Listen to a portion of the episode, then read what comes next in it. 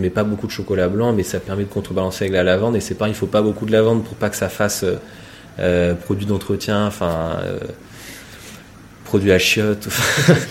Il faut que ce soit vraiment léger. Donc c'est à la fois c'est léger, c'est une pointe de lavande et une pointe de chocolat blanc. Et c'est vrai que pour trouver la, la, pointe en question, il faut faire des tests.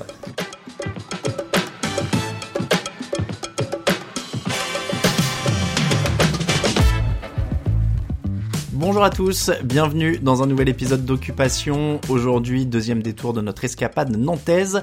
Après la bière dans l'épisode précédent, on se pose cette fois au Canyon Café pour discuter avec Simon et Julia. Canyon, c'est un café fleur. Comme le nom l'indique, vous pouvez y déguster un bon café, des très bonnes choses à manger, mais aussi acheter des fleurs françaises de saison. Comment on se lance dans un tel projet, comment ça marche au quotidien? Un café, un bon dessert, et c'est parti.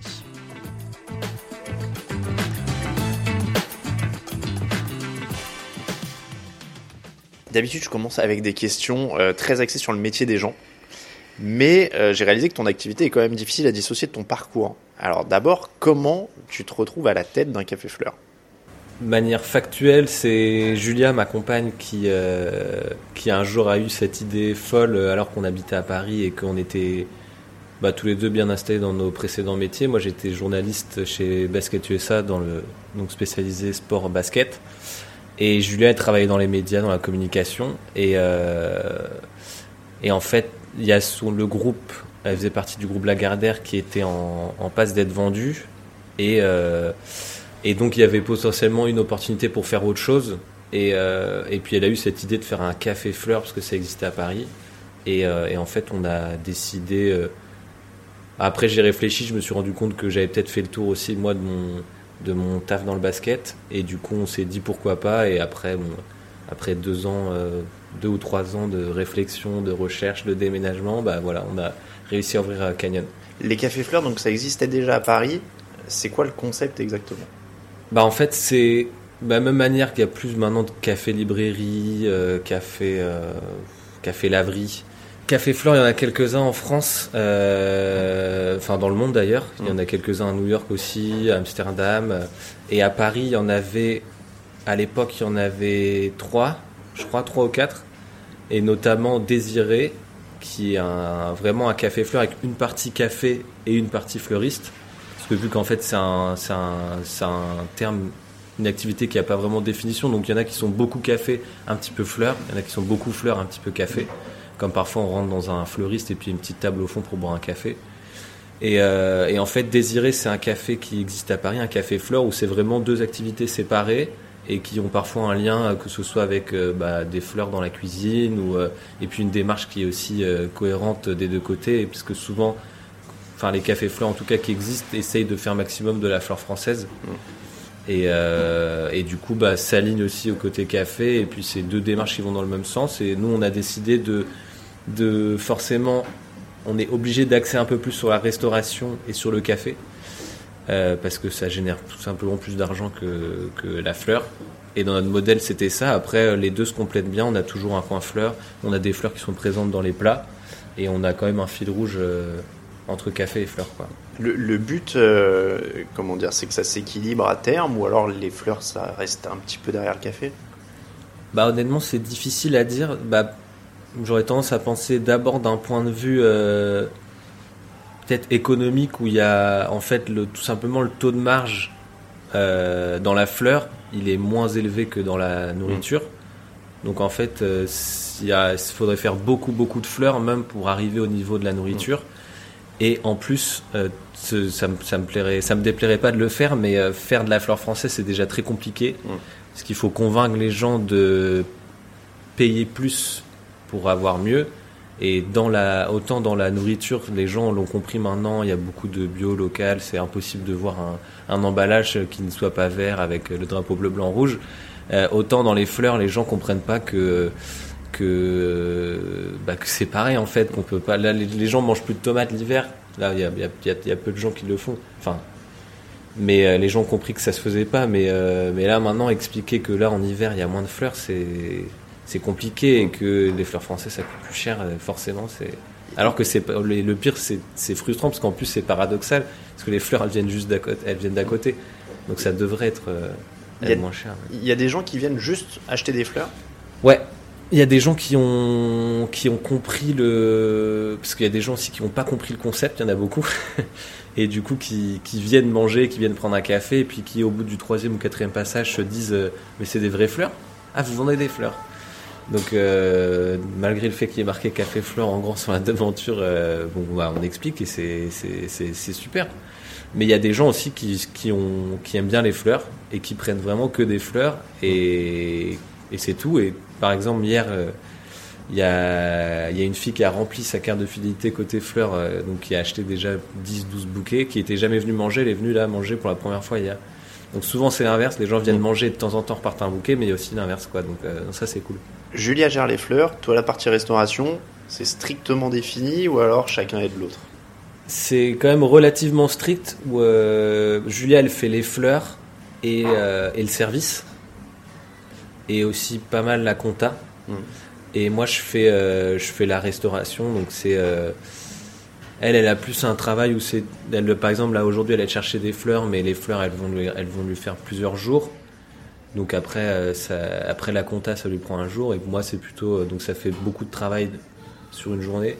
Et moi, euh, c'est la restauration où c'est pour gérer les stocks, faire préparer à l'avance, faire les gâteaux, faire les, faire bah, la nourriture pendant le service, etc. Donc, mais Julia m'aide beaucoup. ouais, quand, quand je suis un peu dans le jus et que j'ai besoin de couper des radis, je peux compter sur elle. et puis je l'aide aussi parfois quand elle fait les fleurs, un peu là pour préparer le café, parce qu'elle elle fait aussi barista euh, la plupart du temps. Donc c'est elle qui fait les boissons aussi. euh. donc euh, donc euh, non, on s'aide, on s'aide un petit peu quand même. Ouais.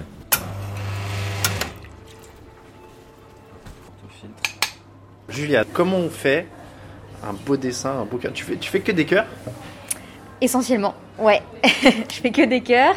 Alors il faut mousser le lait euh, avec la buse. Il faut d'ailleurs utiliser un lait qui est gras, donc un lait entier, pasteurisé, ou des laits végétaux mais qui sont, qui sont faits juste pour les baristas.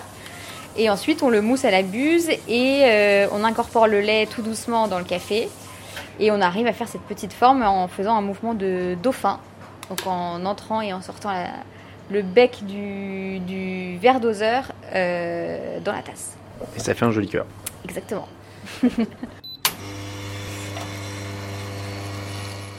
Vous êtes ouvert de, 10 de 11h à 18h, donc ça fait 7 heures d'ouverture, mais ta journée elle commence forcément avant et elle finit forcément après, je suppose. Elle commence à quelle heure et finit à quelle heure? Euh, on va dire en moyenne là en ce moment, euh, parce que forcément ça fait pas longtemps qu'on est qu'on est ouvert, donc il a fallu prendre un rythme. Ouais. Donc euh, donc euh, en mars avril l'année dernière quand on a ouvert, on était là à 7 heures jusqu'à 8 heures ou 9 heures. Maintenant qu'on a compris un peu comment ça fonctionnait, on va dire qu'on est là en moyenne, je dirais à partir de 8h, 8h30 le matin jusqu'à euh, 6h30, 7h le soir. Ah oui, quand même, 8h30 pour ouvrir à 11h. Donc tu Ouais. fais quoi quand t'arrives en fait? Bah quand j'arrive, je fais euh, je fais euh, un peu de ménage de la veille qu'on n'a pas fait. Euh, des trucs bêtes comme remplir de la vaisselle, ranger la vaisselle qui était propre, refaire un petit coup de nettoyage. Si on a eu des fournisseurs qui nous ont livré et qui ont laissé les les briquettes de lait ou le ou l'huile en bazar, il faut la ranger. Euh, il faut euh, bah, préparer les gâteaux et, la nourriture qui a besoin d'être préparée euh, pour le jour même.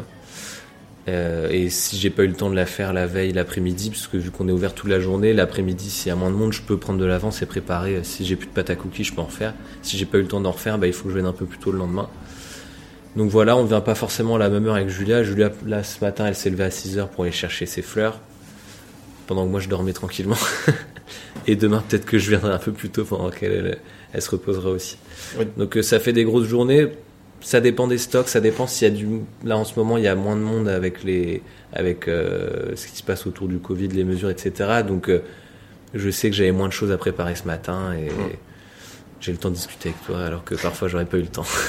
Mais Et ça dépend des jours aussi. c'est ce que j'allais dire, du coup ça te fait quand même des très grosses journées. Je suppose que tu comptes pas les heures, mais est-ce que tu les sens passer, entre guillemets?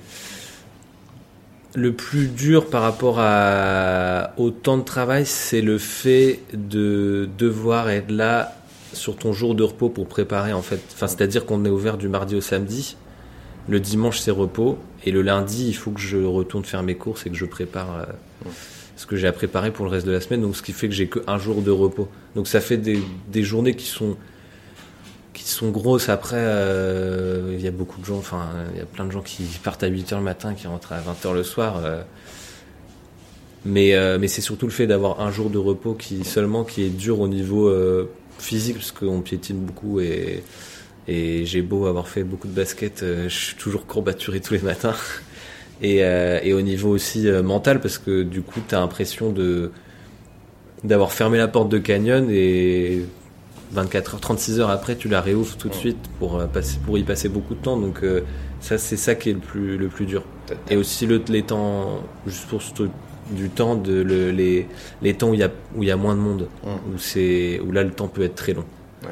Parce que tu peux pas, tu peux pas, tu vas pas aller t'allonger et regarder ton téléphone, donc tu es derrière le comptoir et, et le, attendre les clients, euh, même pas juste parce que c'est au-delà du fait de faire du chiffre et d'avoir du monde, c'est juste le, le temps est deux fois plus long. Ça, Ouais. c'est vraiment. Il y a des trucs super originaux et sympas à la carte. Comment on imagine un plat? C'est quoi le processus pour qu'un truc finisse euh, sur ta carte?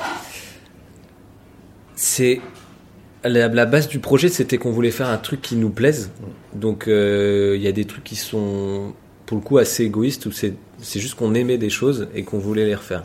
Et, euh, et typiquement le projet, le concept de Café Fleur, c'est un truc qui n'existe pas à Nantes et c'est un truc que nous on voulait faire et euh, presque pas peu importe si les gens aiment, mais euh, nous on est convaincus aussi que ça va leur plaire aussi.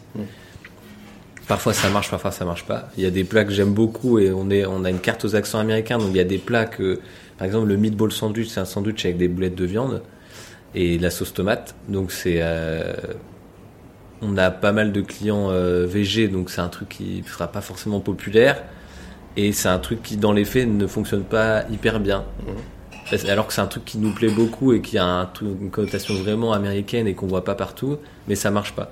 Donc c'est plutôt ce qui nous plaît d'abord, on va essayer de le refaire et, euh, et après on, on tire des conclusions, voir si ça marche ou pas. Euh, il y a aussi pour ce qui est, il y a aussi des tests, des, recettes originales comme par exemple le cheesecake que je faisais tout à l'heure, le cheesecake euh, chocolat blanc et lavande.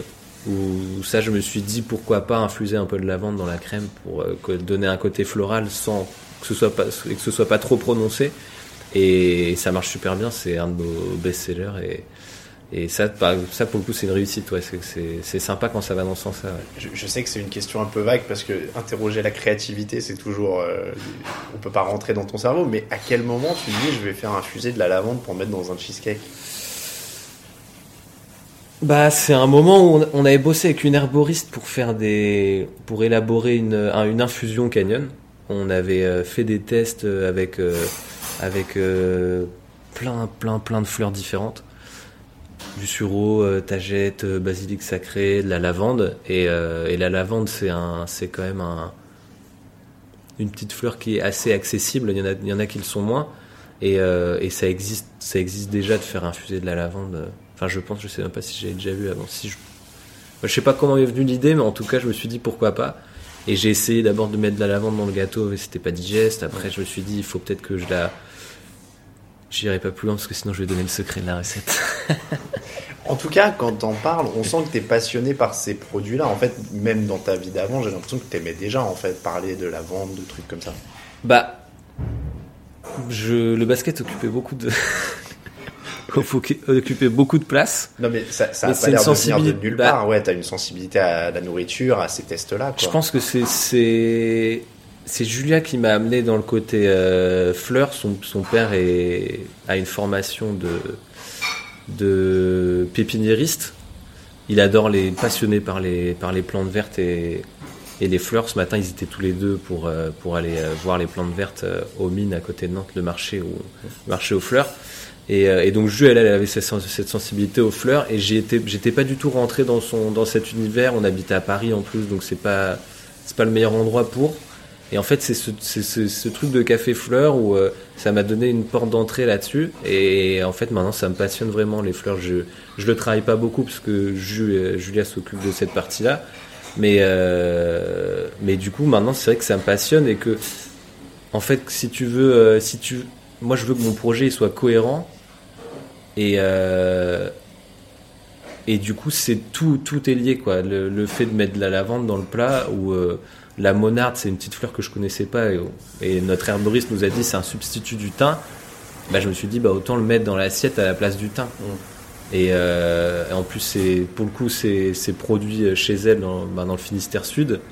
Euh, je me suis dit pourquoi pas aussi le mettre avec de l'abricot parce que abricot et thym ça marche bien donc je me suis dit je vais mettre de l'abricot et de la monarde donc j'ai fait des tartelettes aux abricots avec de la monarde c'est des trucs qu'on voit pas ailleurs je me suis pas dit forcément je vais enfin c'est plutôt des dans cet univers là c'est des, liens qui se font maintenant un peu euh, automatiquement et que je trouve cohérent après ça marche ou ça marche pas mais dans tous les cas c'est vrai que c'est intéressant de, pousser au maximum ce truc là quoi Je reviens à ton cheesecake sans dévoiler le secret. Mais tu disais, il y a eu des tests. Combien de tests il faut en moyenne pour élaborer un plat, alors que ce soit plat ou dessert d'ailleurs En pâtisse, bah déjà il y a le côté la pâtisserie ou le, enfin le sucré ou le salé, ça n'a rien à voir parce que le, enfin pour moi en tout cas, euh, le sucré c'est quand même un travail de précision où si tu mets, si tu mets trop de levure, enfin c'est au gramme près quoi. Alors que le salé, tu peux un peu aller, euh, aller au feeling sur les épices, etc. Donc, euh, donc je dirais que c'est difficile à évaluer, mais je sais que le cheesecake, j'en ai fait plusieurs avant de, je dirais peut-être 5-10 avant de me rendre compte que de trouver le, le, le- la, vraiment la bonne recette et le, pour que ce soit pour que ce soit bon, pour que ce soit équilibré avec le chocolat blanc euh, qui euh, les gens n'aiment pas. Enfin, le, ch- le chocolat blanc dans un cheesecake, ça peut faire très lourd. Mm. Et en fait, il faut trouver. Je mets pas beaucoup de chocolat blanc, mais ça permet de contrebalancer avec la lavande. Et c'est pas, il faut pas beaucoup de lavande pour pas que ça fasse euh, euh, produit d'entretien, enfin euh, produit à chiottes. Il faut que ce soit vraiment léger. Donc c'est à la fois c'est léger, c'est une pointe de lavande et une pointe de chocolat blanc. Et c'est vrai que pour trouver la, la, la pointe en question, il faut faire des tests. ouais.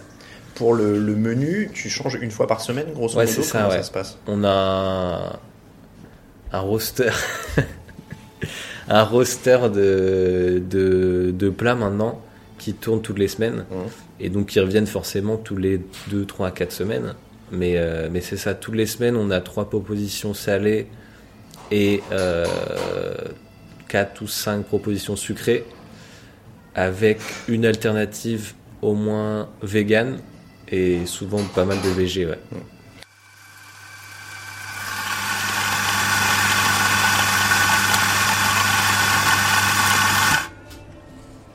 Plus ou moins finement. Euh, et il faut que ce, ce grain-là, en gros, pour faire deux petites tasses, deux expressos, il faut à peu près 18 grammes. Donc là, on est à 17,9, c'est pas mal. C'est au gramme près, quoi. Ouais, dizaine de grammes près. Tu mets n'importe au filtre. Donc ça, Et tu dois le faire pour chaque café Ouais, et- ouais, donc pour chaque café. Et si le temps ou le poids n'est pas bon, il faut que je règle euh, la mouture de mon grain de café pour retrouver le bon, euh, le bon temps et le, le bon poids. Donc. Et là, l'objectif, l'objectif, c'est que ça coule en 25 secondes et que j'ai euh, 50 grammes dans les deux tasses. Donc t'attends 25 secondes. Et si au bout de 25 secondes j'ai que 30 grammes dans mes tasses, ça veut dire que le café il coule pas assez vite. Donc il faut que, je, que mon grain soit un peu plus gros. Tu vois là, 25 secondes, 46 grammes, c'est pas mal. Tu manges à quel moment, toi, là-dedans? Comment tu fais? Là, on- il est 11h, vous allez bientôt ouvrir. Ouais. Euh, je suis arrivé, donc tu étais en train de préparer du cheesecake, Ouais. préparer la machine à café, etc. Comment tu gères une journée euh, de restaurateur, toi, au moment où tu manges? Bah pour manger, c'est vrai que c'est pas forcément simple, d'autant qu'on est ouvert en continu jusqu'à 18h. Donc euh, dans ces cas-là, le truc c'est que le service, on est en service continu aussi, mais vu qu'on on a quand même des, des gens de bureau qui viennent manger le midi, et puis donc c'est quand même assez marqué. Ça arrive d'avoir des gens qui viennent à 15h demander à, à manger, au moment où nous, le service est fini, où je peux ranger et justement manger. Donc on va dire qu'en moyenne, on mange euh, un petit truc à 2h30, euh, parfois ensemble euh, dans la salle si euh, s'il y a personne, parfois l'un après l'autre, euh, toujours en vitesse, parce que vu qu'on est en continu, il y a toujours quelqu'un qui arrive et, il y a des jours où, par exemple, le samedi, où pour le coup, si on est. le samedi, c'est une très très grosse journée où il y a du monde vraiment du matin au soir. Et, euh, et là, à ce moment-là, on n'a même pas le temps de manger. euh, donc, c'est même pas le temps de manger, pas le temps de boire un coup, pas le temps d'aller aux toilettes. Donc, c'est. Ah bah, là, ton corps se met en, Tu, tu- en machine de jusqu'à 18h. Et arrivé à 18h, c'est. t'es- Tu manges un petit truc ou alors tu manges des petites pépites de chocolat ou, ou un bout de toast avec du, du houmous dessus. Mais c'est vraiment. euh, Non, c'est pas top. Ouais, je, je t'imagine en train de grignoter les retours de plat là quasiment. Non, peut-être pas, mais. Peut-être pas, mais c'est vraiment dès que que t'as un temps libre que. Parce que c'est vraiment très intense. La semaine, ça l'est pas. Il y a des moments intenses, mais c'est pas du matin au soir. Donc, si tu veux trouver le temps, tu peux trouver le temps de, de, de manger un petit truc. Mais, euh, mais le, le samedi, c'est vraiment. euh, je dis à Julia, euh, au moment où il y a personne qui rentre dans la salle, je lui dis va manger un truc derrière. Peu importe ce que tu trouves, mais mange un, mange un peu de sucre, quoi. Tu parlais de piétiner tout à l'heure, d'avoir des courbatures, etc. C'est pas trop dur même de garder la ligne en cuisinant tout le temps parce que en plus t'es dans la pâtisserie, tu dois avoir envie de grignoter, tu manges à horaire décalé, tu t'es debout. Enfin, comment tu gardes la forme tu, tu fais du sport à côté, je sais pas, tu vas courir le matin. euh. Euh, non, je pense que j'ai de la chance d'avoir un bon euh, un bon métabolisme qui me fait pas trop ni perdre de poids ni prendre de poids. Après, le truc c'est que bah déjà il y a un truc c'est que souvent les moi ça fait pas longtemps que je le suis, mais les restaurateurs ont tendance à mal manger, à pas forcément manger ce qu'ils font parce que nous on nous on ramène euh, les restes euh, le soir à la maison. Du coup, euh, dès qu'on peut ne pas manger canyon, on mange pas canyon. Et paradoxalement, ce qu'on fait ici, c'est plutôt bon et sain. Et du coup, on va avoir tendance à manger des trucs qui le sont pas. Et j'ai un copain qui qui est journaliste euh, dans la notamment dans la food et qui disait qui, connaît pas mal de chefs et qui est amené à les à les interviewer et qui disait que euh, que c'était les premiers à aller bouffer au McDo euh, dès qu'ils avaient 5 minutes quoi. Ah ouais, tu te désensibilises en fait à ta, à ta bonne nourriture. En fait, ouais, je crois, je sais pas comment l'expliquer, mais euh, mais t'as envie de, si tu manges du sain toute la journée, tout le temps, et que t'es à côté du sain, t'as peut-être au bout d'un moment envie de décompresser, et ça passe par ça. Et euh, et je peux comprendre ça, je peux comprendre aussi les chiffres, enfin, les chiffres sont terribles par rapport à l'alcool et la drogue dans la restauration, et les gens qui ont besoin de décompresser, et ça peut passer par plein de choses différentes. Euh, moi, pour l'instant, ça passe pas par ça. Et encore, la bière du soir, euh, c'est un truc qui n'existait pas avant et qui maintenant euh, qui existe relativement souvent parce que tu as besoin de couper de, de ce rythme-là qui est, qui est assez intense. Et, euh, et pour, pour, par rapport au sport, par exemple, je faisais du basket avant, j'en fais plus parce que j'ai plus le temps d'en faire. Et euh, donc je fais vraiment pas beaucoup de sport, à part le sport que je fais chez Canyon. Mais aussi, vu qu'on piétine, on fait beaucoup de sport, donc on élimine beaucoup de calories. Si on n'a pas le temps de manger, on mange pas beaucoup. Donc en fait, on va pas forcément euh, grossir. On va avoir l'impression qu'on est du coup en bonne forme, alors que je pense que ça, je, ça, ça- si on fait pas attention, ça peut se payer à un moment ou à un autre, quoi. Donc euh, c'est vrai que ça, c'est des questions sur lesquelles, quand on a un peu de temps, il faut se poser, je pense. Et là, je repense à, je pense à, à refaire un peu de basket, ouais, pour tonifier un peu tout ça, parce que parce que non, je pense que c'est pas c'est pas un rythme de d'hygiène de vie idéal, non, je pense pas. Il est 11h, je crois pile poil, au Ouais. cette question, donc je crois que Julie a ouvert la porte. Les clients arrivent, Ouais. ils vont pas tarder à arriver, donc 90% des cas, ils sont plutôt sympas. Bah bon, 99%. 99? 99,9 ouais. Ah bah c'est cool. Non non, je- il y y a- je sais pas, je, je pense que c'est propre au concept où on a un, on a un on est un couple qui tient un petit un petit coffee shop, un petit café fleur. Euh, on a une identité qui est assez forte pour avoir des clients qui viennent pour ça et qui sont déjà un peu convaincus, euh, pas convaincus avant de venir, mais sensibles et, euh, et du coup qui viennent pour partager quelque chose. Et donc on a beaucoup de gens qui viennent et qui disent j'ai vu ce que vous faisiez, ça a l'air super. Donc c'est déjà des compliments tout de suite. Donc euh, pour avoir de temps en temps quelqu'un qui rentre et qui dit qui dit pas bonjour ou qui fait encore franchement c'est très rare. C'est je sais même ça se compte sur les doigts d'une main des clients vraiment vraiment embêtants depuis qu'on a ouvert il y a presque un an. Franchement c'est très rare. Et ça va, tu gères comment dans ce cas-là? C'est calme olympien en permanence quand il y a un client un peu euh, Ouais, mais franchement, il y en a tellement pas. Et quand c'est des trucs, c'est vraiment des petits trucs. Hein, c'est, euh, j'ai même pas d'exemple à donner, quoi. Donc, euh, non, non. Ouais, non, franchement, tant mieux. Et, ça doit être hyper gratifiant quand on te félicite sur ton cheesecake ou ton plat.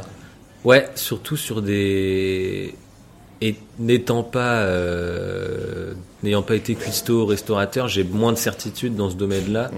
que dans d'autres que, par exemple, sous le concept dans sa globalité, on l'a tellement travaillé, euh, on a fait tellement de recherches, etc. On n'était pas sûr que ça marche, mais, euh, mais quand on me dit que. Je préfère qu'on me dise, c'est vrai que mon, mon cheesecake, c'est le meilleur cheesecake que j'ai jamais goûté de ma vie, que quelqu'un qui dit, ah, c'est sympa chez vous. Mm. Quand on me dit ça, ça me touche vraiment, parce que c'est. Ouais, c'est. Surtout que pour le coup, le cheesecake, c'est une recette euh, perso, donc c'est. Non, pour le coup, c'est vraiment gratifiant. Et on a, y a, y a ouais, quand quelqu'un dit ça, c'est après c'est dur de prendre du recul sur c'est bien ce que vous faites, c'est bien votre projet, euh, vous avez du mérite, vous pouvez être fier de vous. C'est toujours pareil, quand on est dans le, dans le truc, on s'en rend pas compte. C'est dur de prendre du recul. Mais c'est sur des, des, petits compliments comme ça où on arrive quand même à attraper le, attraper le truc et se dire, c'est comme Julia avec ses bouquets où, où c'est pareil, elle n'était pas fleuriste avant, donc euh, elle s'est formée, etc. Mais quand, là encore, elle fait ses, ses, bouquets ce matin, elle me les monte, elle me demande ce que j'en pense, quoi. Donc elle a besoin tout le temps d'être assurée et quand, Là, elle va mettre des photos sur les réseaux sociaux. Il y a des gens qui vont arriver, qui vont dire Ah, vous avez reçu vos fleurs, ils sont super vos bouquets. Bon, c'est, c'est énorme, quoi. C'est, vrai que c'est, ouais, c'est, c'est, génial. Dans la même veine, voir des gens qui reviennent, je sais pas si vous commencez à avoir des habitués, ça doit être super agréable aussi. Ouais, ouais, ouais. Ouais, ouais, des gens qui, qui reviennent. Puisqu'en plus, les habitués, c'est vraiment, euh, c'est vraiment une, une, fois par semaine minimum, quoi. Et c'est, moi, c'est des habitudes de consommation que j'ai pas, que j'ai jamais eu, de revenir euh, toutes les semaines euh, au même endroit. Et on sait très bien, nous, on sait très bien presque à l'heure où les gens vont venir, quoi. Mm. Là, je sais bien que le mardi matin, quand on ouvre, on a une cliente qui vient prendre un, souvent un dessert, euh, un dessert ou deux euh, avec son gros chien. Et je sais très bien que le mardi à 11h, on sait, bon, bah, elle va venir. Et le, le samedi, c'est plein d'habitués qui peuvent pas venir la semaine et qui, qui viennent le samedi. Et, et non, ça, c'est assez dingue, ouais. Et puis, du coup, on s'est fait des potes aussi. Euh, avant, on habitait à Paris où c'est très compliqué de se faire des potes, euh, puisque tout le monde est dans son boulot, etc. Et euh, nous, moi, j'étais en télétravail en plus. Donc, euh, j'ai rencontré des gens, c'était à part par le basket, c'était compliqué. Et là, on se retrouve à, à retrouver à voir des gens toute la journée, des gens qui viennent et qui veulent en plus sympathiser. c'est étonnant, ouais. Mmh. C'est au niveau sociologique, c'est hyper intéressant ça, enrichit vraiment ta vie sociale. Il y en a qui deviennent des amis. Ah bah, il y a plein de gens. Il y a des clients qui te demandent de boire des verres avec eux. Toi, tu tu veux ou tu veux pas. Après, il y a des clients qui te proposent pas et tu te dis ils ont l'air super intéressants. Il y a des gens, on est dans une ville qui est où tu peux croiser des gens facilement, donc tu croises des, des clients et tu te dis bon bah tiens ça te dit qu'on allait boire un verre. Euh, donc euh, non, je je sais pas combien de clients on a on a vu en dehors du du boulot, mais un paquet. Hein. Mmh je sais pas si on s'est fait 10, euh, 15 potes peut-être. Euh, un truc qu'on se ferait pas dans n'importe quel job, parce que tout le monde est dans son job, donc c'est. À part tes collègues de boulot, euh, c'est compliqué de rencontrer des gens, quoi. C'est cool, ça te fait rencontrer plein de profils variés, en ouais. fait. Et puis c'est ça, c'est ça, c'est ça qui est drôle, quoi. C'est des gens qui vraiment de tous horizons, de tous âges, des gens qui ont, qui sont presque au lycée, qui reviennent de temps en temps, avec qui tu discutes, et puis tu as des gens de, on a un client qui a qui a 80, 85 ans, qui vient prendre son thé souvent, ou la voisine d'à côté, ça fait 50 ans qu'elle habite dans la rue, et euh, dès qu'elle passe, elle n'est pas encore passée, mais elle va sûrement passer, on pourra lui faire coucou, elle vient prendre son thé aussi de temps en temps. Et ça, c'est dingue, ce côté-là aussi, quoi. Ça, fait, partie intégrante du, du boulot. Et on a de la chance parce que c'est vraiment des gens super, quoi.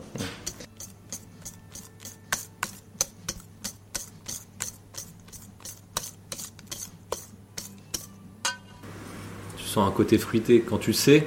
Je sais pas si tu. C'est ouais, pommes, cerises et chocolat noir. Et donc là, ouais, c'est très. Euh, c'est très, dilué. c'est marrant. Et ça, c'est plutôt un café digeste, celui que moi je bois toute la journée. Parce que si j'enchaîne les expressos, c'est pas très bon pour, euh, pour la santé, je pense. le cœur qui, Mais, euh, exploser. Et c'est le café grand-mère. Mmh. Donc c'est le café fil que tout le monde peut faire chez soi, sauf que en fait ce café-là, euh, il a maintenant pas mauvaise réputation, mais euh, les gens vont préférer prendre un, un double expresso par exemple, Mm. ou un americano, c'est un deux expresso, donc deux cafés très courts avec de l'eau. Ils vont préférer prendre ça qu'un café filtre, alors que je sais très bien que eux, ils préfèrent euh, boire un café dilué qu'un café très fort avec un peu d'eau, quoi. C'est Ah oui, c'est c'est plus logique. Ouais, en fait, c'est pour dire, moi, je veux un expresso, un double expresso avec de l'eau.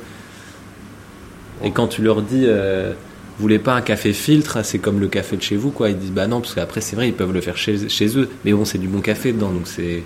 Alors que si tu, si tu goûtes après l'expresso à côté, C'est vrai que. C'est vrai que là, il est très doux, le filtre. Il est vraiment. euh, ouais. Alors que l'autre, C'est pas désagréable. Et tu vois, je me surprends, quand tu le dis, je me surprends à te dire, en effet, des fois à la maison, je fais du café, de l'espresso très fort et Ouais. tout, alors que je préférerais peut-être Bah. un truc plus léger, quoi. Ah ouais, c'est deux trucs différents, quoi. ouais. C'est vraiment. euh, Là, en effet, et tu sens que tu as besoin d'en boire moins aussi. C'est Ouais, pour ça, parce qu'il est très très fort, Ouais. quoi.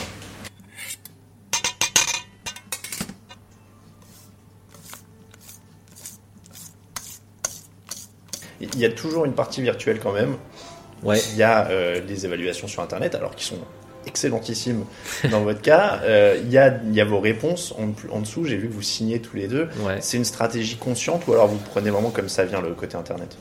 Euh, bah, il y a le côté Google où euh, t'as des gens, t'as des gens, t'as des potes, ta famille qui a mis des avis aussi. euh, ça, faut pas se mentir. Après, il y a des gens qui y mettent 5 étoiles. euh, Tu reçois, un, tu reçois un- il y a pas longtemps, la semaine dernière, on a reçu un super commentaire, quelqu'un qu'on connaissait pas, qui Ouais. dit. euh, les, les- les commentaires sont dithyrambiques en plus. Quoi. C'est le- l'accueil est super. euh, vous pourrez manger un super gâteau, avoir un super bouquet de fleurs. Enfin, c'est c'est presque trop quoi. C'est dingue. Pour ce qui est de Google, ouais, c'est c'est vraiment aléatoire. Donc, euh, mais ça te t'as pas de stratégie pour. euh, nous, on n'a pas de stratégie. On dit pas aux gens laisser des avis. euh, c'est important d'avoir 5 étoiles. euh, on n'est pas sur, euh, on n'est pas sur TripAdvisor ou la fourchette, etc. Donc, on n'est pas sur le, du côté avis. Euh, on travaille pas dessus. Mm. Par contre, on travaille pour, et c'est un, c'est un peu un, c'est ce qui te, c'est ce qui t'oblige aussi à être toujours concentré et à faire du super boulot, parce que si un jour ton assiette, euh, elle est sortie sale du lave-vaisselle ou que ou que le sol n'était pas nickel ou que les toilettes elles étaient pas nickel, et ben c'est ça qui va en fait te, te faire avoir un mauvais avis et qui peut euh, vachement influencer ton activité quoi.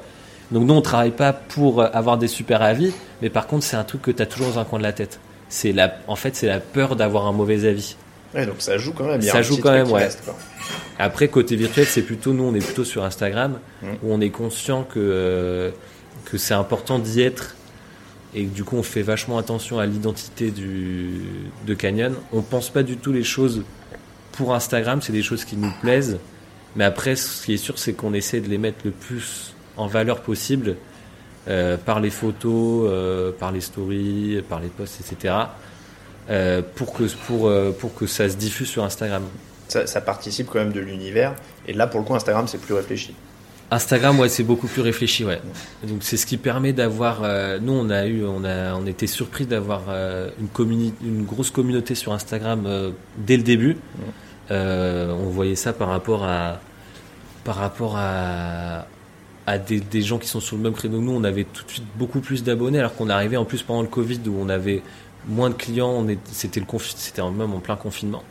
Et pourtant, on avait beaucoup d'abonnés. Et il y avait même du coup l'effet inverse des gens qui disaient qui appelaient pour réserver plusieurs jours, voire plusieurs semaines à l'avance, parce que voyant que le, le, le projet marchait bien, ils pensaient que c'était complet tout le temps, quoi. Et on était obligé de leur expliquer qu'en fait, c'est pas parce que tu as 1000 abonnés, 2000 abonnés, 3000 abonnés que, que, que tu as du monde tout le temps, quoi. Vous n'êtes pas sur TripAdvisor C'est un choix ou c'est comment ça se passe pour ça Euh, franchement, c'est un. On s'est pas posé la question de, de le faire. Euh, on va peut-être se la poser parce qu'on s'est rendu compte l'été dernier que euh, n'étant pas dans l'hypercentre, on était un peu. on n'était pas sur le chemin des touristes Mm. et avoir des touristes l'été, c'est hyper important. Bon, il n'y en avait pas beaucoup l'année dernière à cause du Covid, mais cette année là, on va réfléchir à, à avoir une approche plus touristique sur les sur internet ouais. Parce que c'est vachement important quand Nantes c'est enfin comme comme toutes les villes se vide vraiment l'été et ou même par période pendant les vacances scolaires etc et il faut forcément des touristes pour compenser ça parce que sinon tu t'ennuies un peu quoi. Donc ça on n'y avait pas pensé l'année dernière on se rendait pas compte. Et, et là il faut qu'on le fasse cette année ouais. Parce que TripAdvisor c'est toi qui dois faire la démarche de t'inscrire franchement j'ai aucune idée je sais pas. En fait, moi j'étais étonné de pas vous trouver, c'est pour ça que je me posais la question. Ah oui, ouais, De... Non, mais je pense que tu dois créer un compte. D'accord. Et euh... et après les gens laissent des avis. Après, ce sera toujours c'est c'est euh... c'est un... une fenêtre de plus sur les avis et, c'est bon, c'est pas. Mais c'est important quand même pour le pour pour l'activité, ouais. On se rend pas compte nous quand on a quand on a une euh, moi j'ai pas cette vision là de d'aller enfin moi je quand je découvre un resto souvent c'est sur euh, Instagram ou, ou, Facebook ou je sais pas. Et du coup je me rends pas compte que c'est important pour d'autres gens. Et parfois il y a des gens qui, qui, arrivent et je leur demande comment vous nous avez connus. Et parfois c'est par des trucs que je connais même pas quoi. C'est des applications de pour trouver des restos mais je, je sais même pas le nom de l'application quoi. Ou des étrangers aussi qui me disent je vous ai trouvé sur euh, sur euh, sur Google en tapant euh, en tapant je sais pas quel mot clé et je m'étais pas rendu compte que euh, qu'il fallait peut-être penser à ça et au référencement quoi. Mmh. Oui, tu, tu, pourrais presque rajouter deux ou trois heures de boulot à ta journée en faisant juste du, du web, ouais, ouais, du référencement et tout ça. Ouais. ouais, parce que déjà ça prend du temps de. Bah, quand tu fais attention au bon à faire la bonne photo sur Instagram, nous, on se dit souvent avec Julia, il faut qu'on le fasse ce soir, et en fait, on rentre, on est lessivé, et ça prend du temps de trouver la bonne photo, de bien la sectionner, bien la sectionner, de la retoucher s'il faut, et de la publier avec le, bon message, etc. Enfin, c'est un truc qui, c'est bête, mais ça prend, toujours plus de temps qu'on pense, et, c'est vrai qu'on manque pas de boulot, on a plein de trucs qu'on aimerait faire et qui, sont sur la to-do et que qu'on fait pas, mais ça en fait partie.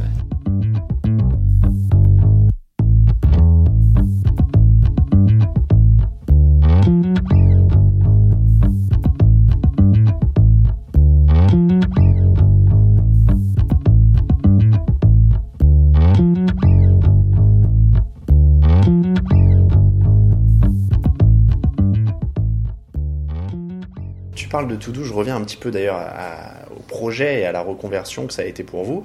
Euh, tu lances avec un financement participatif. Je suppose que vous mettez un petit peu d'économie aussi là-dedans. Euh, et vous avez dû avoir mille choses à gérer en même temps. La déco, l'emplacement, euh, les menus, les formations, etc. Comment tu as géré ça? Parce que tu arrives, il y a un truc gigantesque devant toi. Tu avais ton boulot et tu te dis je me lance. Et tu fais quoi? Tu fais 20 000 listes? Tu fais une grande liste? Comment tu fais? Ah, C'est surtout Julia la reine de la to-do list. Euh, franchement, on a, c'est vrai qu'à un moment on avait, on avait 20 000 to-do list. Ouais. Après, Julia, elle a arrêté son, enfin, son contrat a pas été renouvelé. Du coup, elle a eu, je sais pas combien de temps exactement, mais je pense pas loin d'un an, euh, plus ou moins à la maison, plus ou moins à travailler dans un coffee shop à Paris. Après, on a fait un an aussi à Nantes euh, à la maison. Moi, je continue à travailler. Chez Basket USA, donc c'était dès que je travaillais pas, j'étais avec elle sur le projet et on avait, euh, c'est vrai qu'on a, on se rend pas compte du travail, enfin, tu te rends compte du travail que c'est dans certains points, comme par exemple, enfin, tu vois, la déco, la carte, etc. C'est des trucs que tu peux faire de ton côté et tu peux en discuter euh, avec tes potes. Euh, c'est, c'est le côté plaisant, on va dire. Après, tu as le côté recherche de, recherche de financement, recherche de, bah, rechercher le, local, faire, les faire la formation d'hygiène, euh, tellement de choses comme ça. Enfin, trouver un comptable, euh, trouver un expert comptable pour faire ton business plan, que ton business plan il soit nickel. Heureusement que nous on avait, on a, on a pris du temps pour le faire. Le, le, projet ça a pris entre l'idée et l'ouverture, je crois que c'était deux ans et demi, un truc comme ça. Donc deux ans et demi en faisant un peu tous les jours, ça va. Mais c'est vrai que c'est un boulot titanesque et c'est et pareil, c'est une fois que tu es ouvert, c'est tellement de tellement de choses à faire, euh, tellement de ouais, la compta, l'organisation, euh, c'est des trucs auxquels on pense pas et c'est vrai que c'est beaucoup beaucoup beaucoup de boulot quoi. Et il faut ouais, il faut faut faire des to-do list tout le temps de n'oublie pas de faire ça, n'oublie pas de faire ça, n'oublie pas de faire ça, n'oublie pas de faire ça et c'est ouais, c'est beaucoup de boulot ouais. Tu l'as dit, toi tu as dû te former en pâtisserie, ouais. Julia elle a dû se former pour les fleurs. Ouais. Les, les formations, vous les faites avant de lancer le projet pour être sûr que vous voulez continuer là-dedans, ou alors vous lancez et vous faites les formations au fur et à mesure? Euh, moi, j'avais toujours mon boulot à côté, donc c'était plus facile. Julia, elle avait plus son boulot, donc euh, donc euh, après, elle aurait pu revenir dans la com. Mais à partir du moment où on a eu l'idée, en fait, on a réfléchi tout le pro, tout le tout le projet de manière très scolaire et en se disant bon, c'est bien de réfléchir à une carte, etc. Donc ça, c'était le côté cool.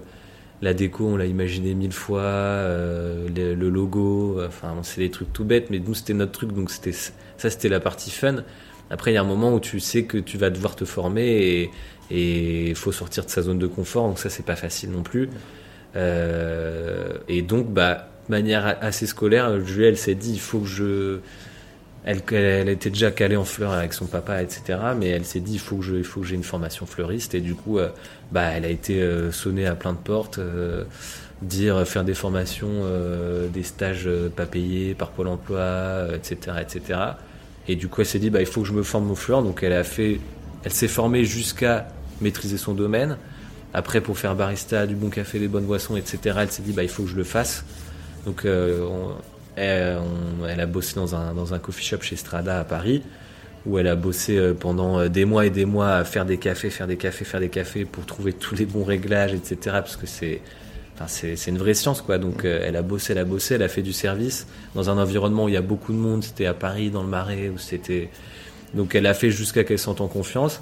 Et moi, c'est pareil, il a fallu que je sorte de, du basket pour, euh, pour euh, prendre des cours de, de cuisine. Ou, et pareil, jusqu'à jusqu'à me sentir en confiance par rapport à l'ambition qu'on avait aussi. Parce que c'est pareil, ça sert à rien de. Enfin, nous, on est parti du principe que Joël s'est dit je vais pas faire un CAP fleuriste parce que dans le CAP fleuriste, c'est c'est une vision euh, traditionnelle où il faut savoir faire euh, des couronnes mortuaires, par exemple, euh, le muguet, le muguet, les. Enfin, du coup, elle, ça lui correspondait pas par rapport à ce qu'on voulait faire. Donc, donc, elle a préféré faire, enfin, bosser directement plutôt que faire une formation. Après, c'est le risque. Le truc, c'est qu'il faut aussi convaincre les banques et quand tu vas voir les banques et que tu te dis j'ai pas de CAP, euh, j'ai pas travaillé pendant 5 euh, ans, euh, donc ça c'est, il a fallu convaincre les banques qu'on avait fait le nécessaire quoi. Et il faut que ce soit cohérent avec ton projet, où nous on fait de la, des petits bouquets, de la petite pâtisserie, de la petite cuisine. Voilà, c'est, faut que ce soit cohérent quoi. Quelle fleur tu as au mois de janvier à Nantes Alors à Nantes, je n'en ai pas. Du coup, euh, l'idée est de se fournir dans le Var, qui a un grand bassin de production euh, de fleurs françaises. Et on y trouve euh, le mimosa, qui chez nous à Nantes arrive plutôt en février, mais là-bas il fait un peu meilleur, donc il arrive en janvier. des renoncules, des anémones, il y a du genêt, il y a plein de jolies choses, plein de jolies couleurs, plutôt des fleurs champêtres. C'est l'idée du projet, d'utiliser des fleurs champêtres.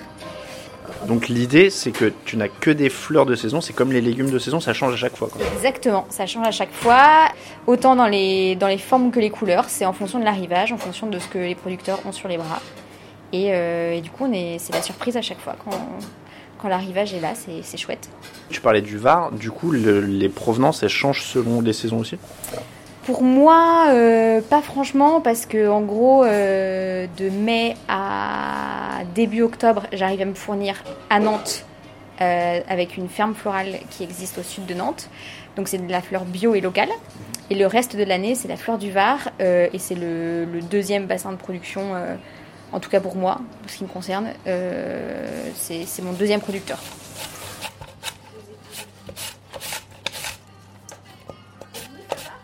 Pendant les deux ans et demi que ça dure, il y a des moments forcément où tu te dis, euh, j'aurais pas dû m'embarquer là-dedans. c'est surtout le.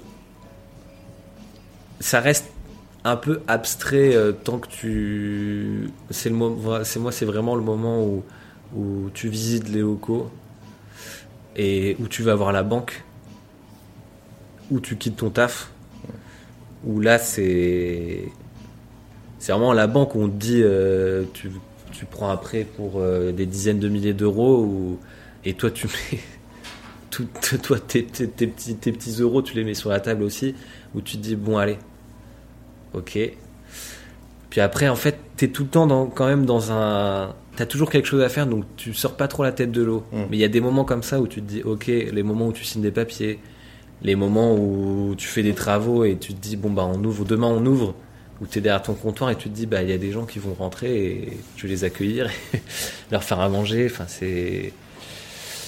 C'est des trucs où tu. Faut pas trop. Ouais, tu te dis quand même, je suis, je suis dans une aventure, mais ouais, t'as eu le temps quand même de te dire euh, est-ce que je fais le bon choix ou pas? Et puis, euh, rien n'est définitif. Mm. Même si ça. Ouais, après, c'est vrai que si ça te plaît pas, c'est compliqué quand même. Mais quand je t'écoute, ça a pas l'air d'être euh, si simple que euh, moment difficile, moment pas difficile. Quand je t'écoute parler de l'ouverture, etc., ça a l'air d'être en fait un mélange d'émotions permanent, quoi. Un peu de stress, un peu d'impatience, un peu de. Ouais, bah beaucoup de. En fait, beaucoup de stress. Mais. Euh... Mais j'étais très stressé avant dans le basket pour des. Quand j'avais des trucs à faire. Quand il y avait des émissions. euh, Quand il y avait des interviews, c'était un truc qui me prenait vraiment à cœur. C'était ma, c'était vraiment ma, ma passion de, de toute ma vie. Et le jour où tu dois interviewer un joueur NBA ou couvrir un match NBA, c'était vraiment un stress hyper intense et qui m'a fait relativiser d'autres formes de stress. Mm. Et, euh, et ce qui fait que c'est plutôt du bon stress, quoi. C'est, je suis content de quand il y a plein de monde, je suis content. Je, je, je suis jamais vraiment euh, sous l'eau à me dire merde, euh, je vais pas gérer. euh. Je me dis même si je gère pas, je trouverai une solution. Mm. Alors qu'avant, j'ai eu un, j'ai eu des, quand j'étais journaliste, où j'ai eu des stress où je me disais le gars en face. euh, si c'est en plus dans une autre langue, euh, si j'ai 5 minutes, s'il y a d'autres journalistes, il faut pas que je me foire, il faut que je, il faut que je me mettais vraiment beaucoup de pression. Et du coup, maintenant, franchement, là, j'ai, j'arrive à gérer la pression, quoi. Mm. Après, il y a toujours ce truc où tu es face à des gens qui, c'est, complètement différent. T'as des gens qui attendent quelque chose de toi, donc il faut aussi assurer, il faut pas les décevoir. Donc il faut être concentré. mais euh, mais j'aime bien, j'aime bien quoi. C'est de la bonne pression et et les gens ils sont hyper cool donc euh, donc en général ça se passe bien donc c'est cool. Le fait d'être en couple, ça aide peut-être à gérer aussi ces émotions-là, d'avoir quelqu'un à qui parler au quotidien. Ou alors ça peut peser à l'inverse, d'être tout le temps sur la même chose ensemble.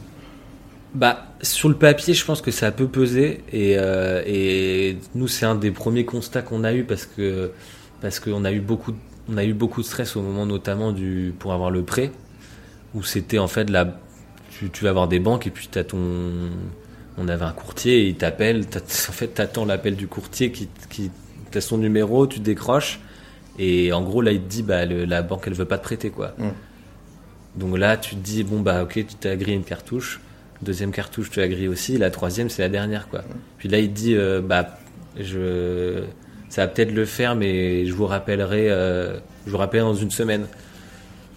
Toi tu as une semaine à rien faire parce que tu as juste à attendre. Donc là t'es, là c'est dur. Donc, et là, on- là, nous on était on était tous les deux ensemble. Donc euh, donc on pouvait se discuter euh, on s'engrainait dans notre stress aussi euh, et, euh, et après quand on l'a eu c'est bonheur aussi fois deux et, euh, et au quotidien on s'est vite rendu compte avec toutes ces émotions là que c'est compliqué de, de vivre une aventure comme ça à deux si l'autre personne c'est pas un très très très très proche. Parce que tu as des émotions euh, très fortes il faut aussi tout simplement savoir se dire les choses euh, quand ça va pas. Il faut être euh, ouais tout le temps ensemble euh, il faut si tu fais ça en couple il faut que ton couple il soit il soit solide. Nous on avait passé beaucoup de temps ensemble parce que j'étais en télétravail et, et Julia était à la maison pour préparer le projet. Donc donc ça fait longtemps qu'on passe beaucoup de temps ensemble et, et on communique vachement pas que pour le boulot. Donc on sait comment communiquer et c'est important et même si on le fait avec un pote il faut aussi avec ce pote là savoir que si il y a beaucoup de monde d'un coup et que je commence à m'énerver, Mm. il faut pas que tu me rentres dedans, Mm. il faut que tu me laisses. C'est des trucs tout cons, mais c'est hyper important et au quotidien, surtout au début du projet, quand tu quand as beaucoup de choses à faire, que ça prend beaucoup de temps, que tu es très stressé, c'est il faut il faut être à deux, c'est vraiment un travail d'équipe quoi. Donc il faut avoir le bon partenaire. Maintenant que ça tourne, que vous êtes établi, que vous tu commences à avoir tes petites habitudes, si je comprends bien, Ouais. est-ce que parfois tu repenses à ta vie d'avant? Bah là, le basket, déjà, la NBA, j'ai complètement lâché. Ça prenait beaucoup de temps. euh, c'était euh, concrètement, c'était être sur, enfin, regarder du basket sur l'ordi, en commenter, écrire dessus, euh, regarder des matchs toute la journée, etc. Et, et à l'inverse, maintenant, c'est être, euh, enfin, tenir un resto, euh, être très très loin du basket, être avec des gens. Enfin, c'est deux vies qui sont complètement différentes. Et, euh, et j'aurais tendance parfois quand, quand, quand on est au bout du rouleau, je me dis, ah, ça, c'est marrant, avant je, commentais du basket, j'étais payé pour commenter du basket, c'était tranquille quoi. Bon, après, ça avait beaucoup de côtés, côtés négatifs et, et plus peut-être de côtés négatifs que de positifs. Enfin, bon, j'avais fait le tour de. En fait, j'ai eu le sentiment d'avoir fait le tour, de, le tour du truc. Mm. Et j'ai fait 5 ans à peu près de, de NBA. La NBA, c'est tous les jours. On réécrit souvent les mêmes papiers. Mm.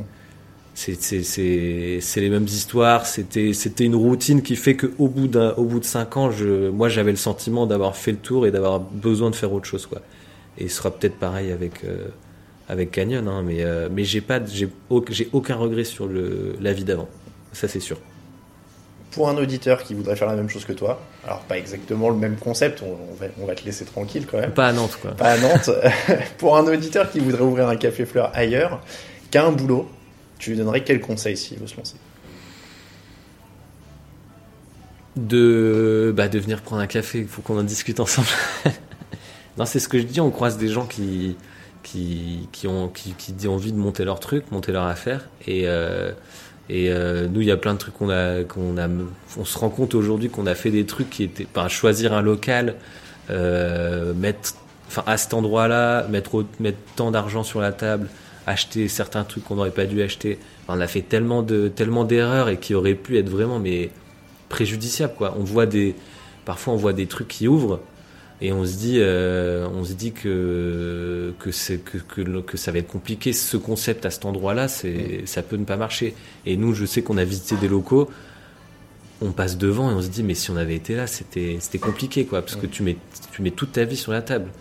Tout ton argent, toute ta, tout ton, toute ta, ton énergie, ta santé, enfin, et c'est, et du coup, faut, si, si quelqu'un me posait la question, ouais, j'aimerais bien en discuter avec lui et, et essayer de lui donner mon expérience et lui dire que ce qu'il faut faire, ce qu'il faut pas, ce qu'il faut éviter de faire. Et euh, bah après, concrètement, c'est euh, aller voir le plus de monde possible. Nous, on a été voir plein de monde. On allait dans des cafés à Paris. On, le- on dit est-ce qu'on peut discuter une heure avec vous et prendre des infos? On, est- on l'a fait à Nantes. Euh, on connaît beaucoup de, enfin, on connaît presque, enfin, beaucoup de coffee shop à Nantes. on s'entend vachement bien.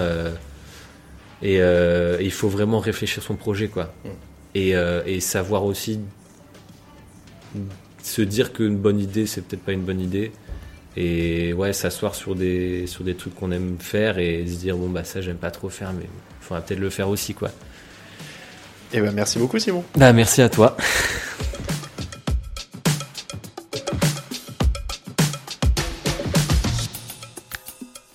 Vous venez d'écouter Occupation, un podcast TDA Média tourné et monté par moi-même, Alain Mattei. Vous nous retrouvez sur tous les réseaux sociaux avec les comptes at Occupation Pod. Occupation, c'est au pluriel. À très bientôt pour un nouveau reportage.